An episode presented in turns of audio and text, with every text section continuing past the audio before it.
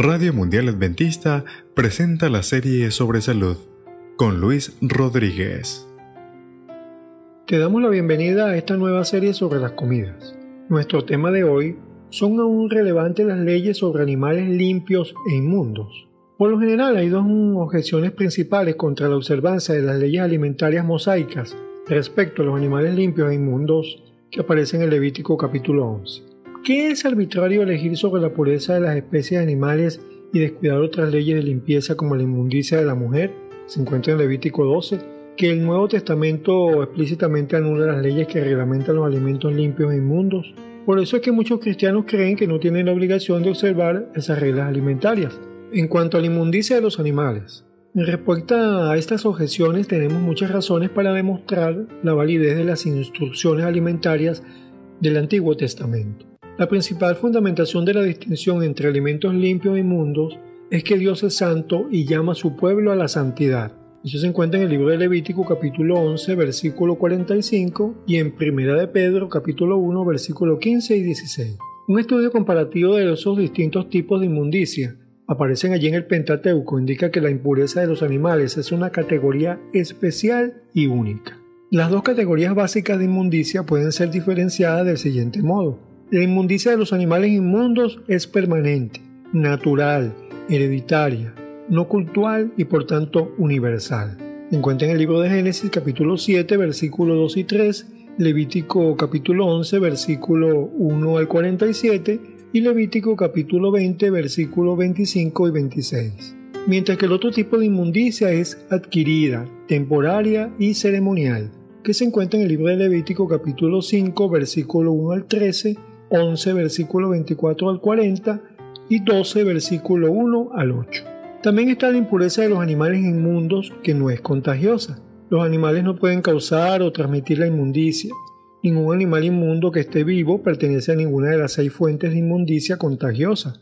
Cuerpos de animales muertos, cadáveres, humanos, enfermedades cutáneas, moho, lepra en las paredes, secreciones, sangre menstrual o semen. Tampoco está en tocar o llevar un animal inmundo vivo que no resulte en exclusión de las actividades sociales o religiosas, tales como visitar el templo o adorar en el santuario. No se hace provisión para limpiar a los animales inmundos. No hay remedio que elimine pues este tipo de inmundicia. Es imposible purificarla o curarla. También están las leyes alimentarias que no están relacionadas con los servicios del santuario terrenal del Antiguo Testamento ni con la presencia visible de Dios o la Shekinah entre su pueblo. El origen de esas leyes alimentarias es anterior a Moisés, como lo dice el libro de Génesis capítulo 7 versículos 2 y 3, y por tanto mucho más antigua que las leyes sobre otros tipos de inmundicia. Las reglas alimentarias del Pentateuco son también aplicables al peregrino y al extranjero. De todas las normas de pureza que aparecen en el libro de Levítico capítulo 11 versículo 15, solo las reglas alimentarias son aplicables al extranjero por medio de la ley de casa la cual pues regía tanto para los israelitas como para los foráneos. Eso se encuentra en el libro de Levítico capítulo 17 versículo 13.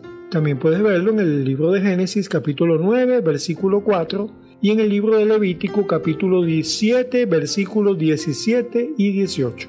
Está también el llamamiento a la santidad en Levítico que está en armonía con la poderosa exhortación de Pedro a los cristianos. Esa razón pues que da Pedro para seguir esa santidad que se encuentra en el libro de Primera de Pedro capítulo 1 versículos 15 y 16 y que deriva de este pasaje que trata de las leyes alimentarias que aparece en el Levítico capítulo 11 versículos 44 y 45. Esa estrecha relación entre las provisiones alimentarias, las advertencias contra la idolatría y la provisión de toda conducta inmoral eh, que todas son conocidas con el nombre de abominación, en el, libro de Levítico capítulo 18 versículo 22 y en el libro de Deuteronomio capítulo 7 versículo 25, es señal de que estas son cuestiones morales que continúan en la era del Nuevo Testamento. También aparece en el libro de Hechos capítulo 15 versículo 20 y en el libro de Ezequiel capítulo 33 versículo 25 y 26. Esas leyes de Moisés forman un mosaico, o sea, un cuadro completo, un cuadro coherente, y no podemos descartar ciertas leyes solo porque están presentes en el Pentateuco, como por ejemplo las leyes contra la idolatría, la prostitución, la homosexualidad o el incesto. Los dos grandes mandamientos están tomados de la misma fuente, se encuentran en el libro de Deuteronomio capítulo 6 versículo 5 y en el libro de Levítico capítulo 19 versículo 18. Ese aspecto sanitario también debe tomarse con seriedad, aun cuando esta cuestión principal no sea la salud, sino la santidad.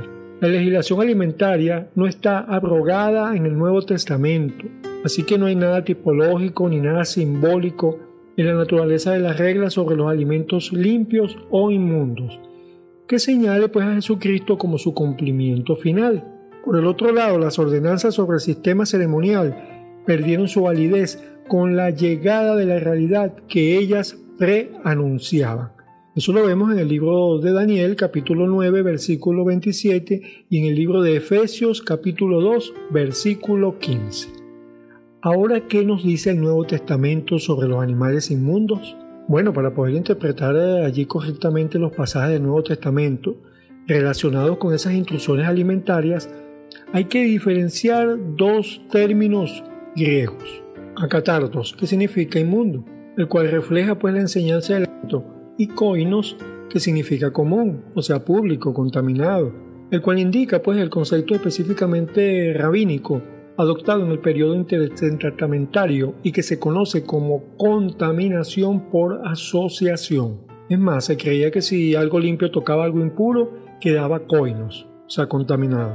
Visto pues desde esta perspectiva, en el libro de Marcos capítulo 7, versículos 18 y 19, no habla de comer alimentos inmundos, sino de comer con las manos sin lavar. Así que Cristo contrasta la tradición de los ancianos con la ley bíblica. Y allí subraya la diferencia entre la contaminación física y la espiritual. El peligro para la pureza de la mente y el corazón es más importante que lo que entra en el estómago. Pedro pues pensó que no podía comer de los animales porque aún los animales limpios quedaban contaminados por asociación con los inmundos, en esa pues enseñanza rabínica y no bíblica. Eh, buscado en el libro de Hechos capítulo 10 versículo 14. Dios le pidió a Pedro que dejara de llamar coinos los animales limpios, o sea, considerarlos contaminados por asociación. Esto significa que él, que él como judío tenía que dejar de considerarse contaminado por esa asociación con los gentiles, que aparece en el libro de Hechos capítulo 10 versículo 28 y 11 versículo 12 puede verse allí esa contaminación de la validez de las reglas alimentarias del Antiguo Testamento también en el libro de Hechos capítulo 15, a través de la provisión de comer sangre. Es muy significativo que los cuatro asuntos decididos por el concilio de Jerusalén, que aparecen en el libro de Hechos capítulo 15, versículo 20 y 29, se encuentran en el mismo orden que en el libro de Levítico capítulo 17 y 18, y todos ellos son aplicables al extranjero y al peregrino. También lo puedes ver en el libro de Levítico, capítulo 17, versículo 3 al 9. También está la prohibición de consumir sangre, visto en el libro de Levítico, capítulo 17, versículo 10 al 14. También está el consumo de carne de animales estrangulados, en el libro de Levítico, capítulo 17, versículo 15 y 16.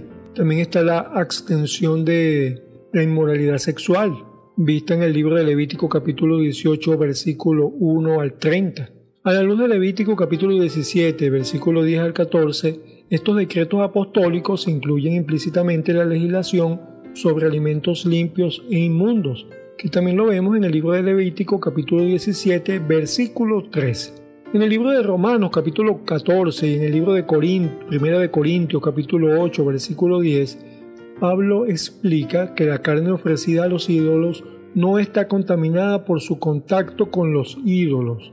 El contacto con los ídolos no cambia nada, porque el ídolo no es nada.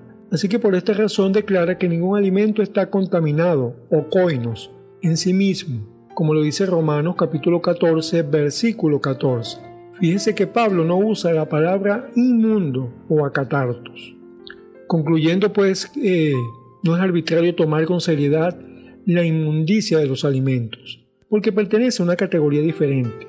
Así que ningún pasaje del Nuevo Testamento, tomado en su contexto, apoya la idea de que las leyes sobre los animales limpios e inmundos ha sido abolida.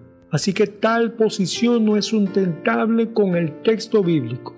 Ahora bien, esos cristianos que no observan los principios alimentarios para ganar la salvación o para ganar el favor de Dios.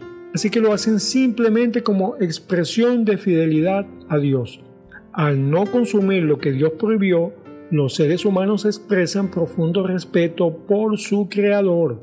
Así que nuestra mesa se debe transformar en un testigo silencioso de nuestra lealtad a nuestro Dios y Creador. Así que tomemos seriamente esa relación y esa revelación que es un modo de celebrar el don divino de la creación. Radio Mundial Adventista presentó Series sobre Salud. En la producción del texto, Jiri Moscala.